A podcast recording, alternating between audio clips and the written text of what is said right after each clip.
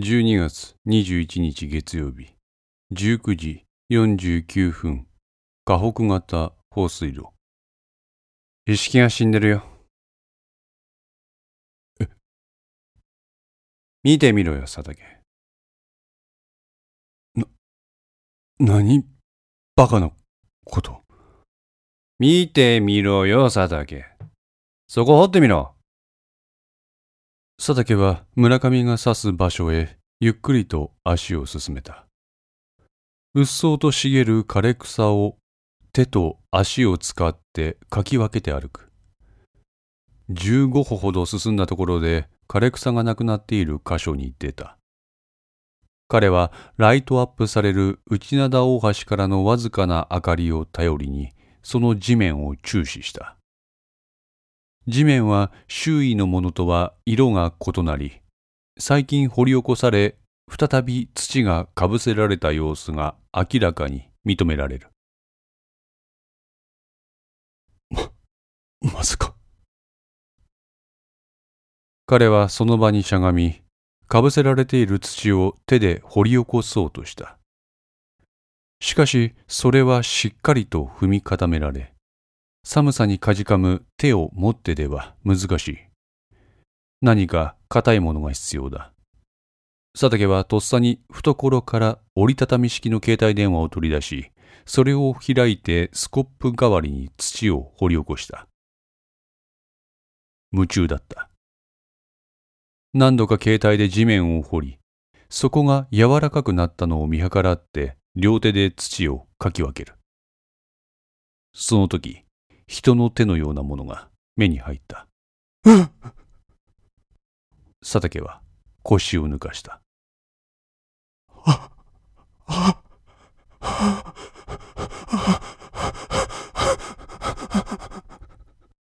後ずさりをするも、土の中から人の手が見えるという奇異な光景に何か引きつけられたのか、佐竹はゆっくりとそれに近づいて、再びその土を避け始めた。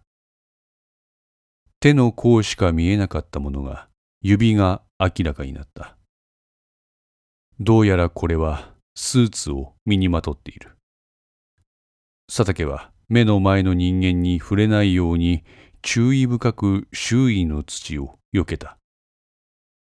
そして肩が見え、首元があらわになった時、佐竹は手を止めた。大きく息を吸い込んで吐き出す。彼は意を決して顔が埋まっていると思われる周囲の土をどかした。口元が見えた。彼は暗闇の中で目を凝らした。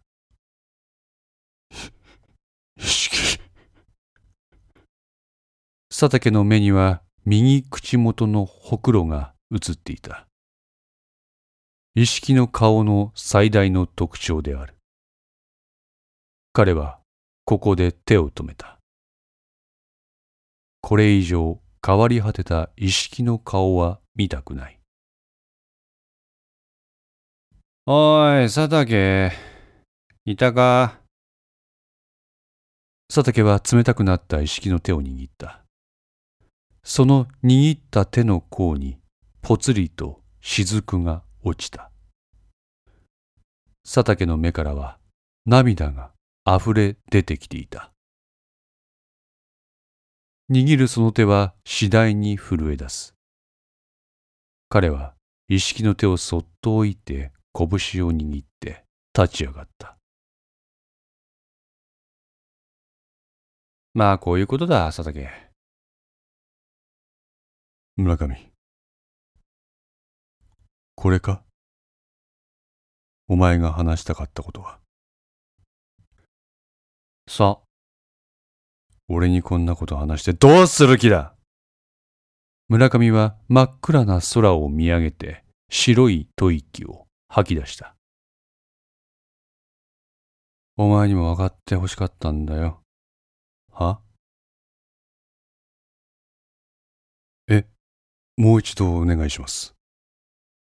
塩島は残留孤児なんだ。残留孤児片倉と古田、そして松永は内灘大橋のたもとに駐車してある誰もいない佐竹の車のそばで朝倉から入った無線に聞き入っていた。ああ、村上の政治信条の一つに、この残留孤児問題の解決というものがあってな。あいつは中国残留孤児ネットワークの幹事も務めている。残留孤児というものはその大半が壮年期になって日本に帰ってきたものばかり。幼少期を中国で過ごしているためろくに日本語を習得できない。だからもちろん仕事もできず、その大半が生活保護やボランティアの寄付で生活をしている。だが、そういう環境の中でも、なんとか這い上がろうと努力する人間もあり、村上はそれらのものを特に資材を使ってでも支援していたようだ。その村上の支援対象者の一人が塩島だったってことですか？そうだ。村上と塩島との接点は、あいつがホンダの秘書をやり始めた13年前からだ。その時、塩島は57歳。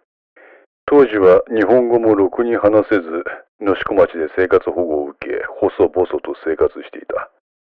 村上と出会い、あいつの献身的な支えもあって、なんとか日本語を習。今まで日本人でありながら日本語を話すことができず、しかもろくに働くこともできずに、常に世間から後ろめたさを感じてきた塩島だったが、日本語を習得し、中国語会話教室などのボランティア活動を通して地域住民と接点を持ち、ようやく日本社会に溶け込むことができた。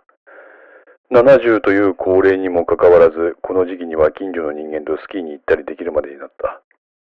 それもすべて村上の支えによるもの。そうだ。塩島が弦を拒んでいたのは、こういった村上への長年にわたる義理があったからだそうだ。朝倉から塩島による証言の内容を一通り聞かされた三人は、眼下の河北型放水路のあたりにいる村上の姿を眺めた。ということは、村上は鍋島とも。古田はつぶやいた。警備班現着。河北型放水路の上からこちらに向かって明かりが三度明滅した。よし、無線を岡田にも渡せ。了解。こちら、岡田。どうだ？何か聞こえたか？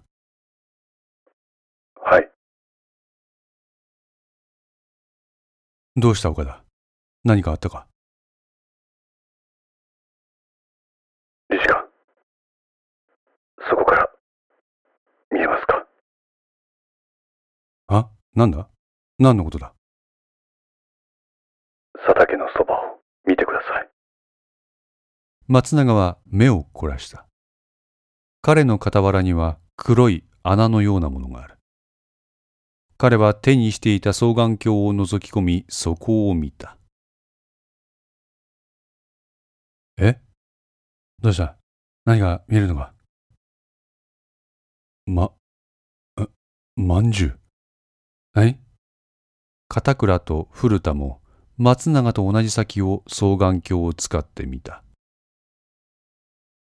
村上曰く、あの饅頭は意識のようです。この岡田の言葉に三人は戦慄した。古田は双眼鏡の倍率を上げ、その遺体の特徴をつかもうとした。しかし、明かりが足りない。古田は全神経を視覚に集中させ、それを穴が開くほど見つめた。手のようなものが見えた。そこから腕、肩と追って首筋、そして口元あたりまでなんとか見えた。ほくろ。え？右口元のほくろが見える。松永は双眼鏡を外し肩を落とした。やはりか。やはり？おい岡田、これどういうことや？片倉が岡田に尋ねる。私にもよくわかりません。村上が言うには何度も計画を発したにもかかわらず意識の追求の手は緩まなかった。だから婚約者を穴山と井上に回させた。それでも意識は変わらないので話し合いを試みたがダメだった。だから殺した。な、なに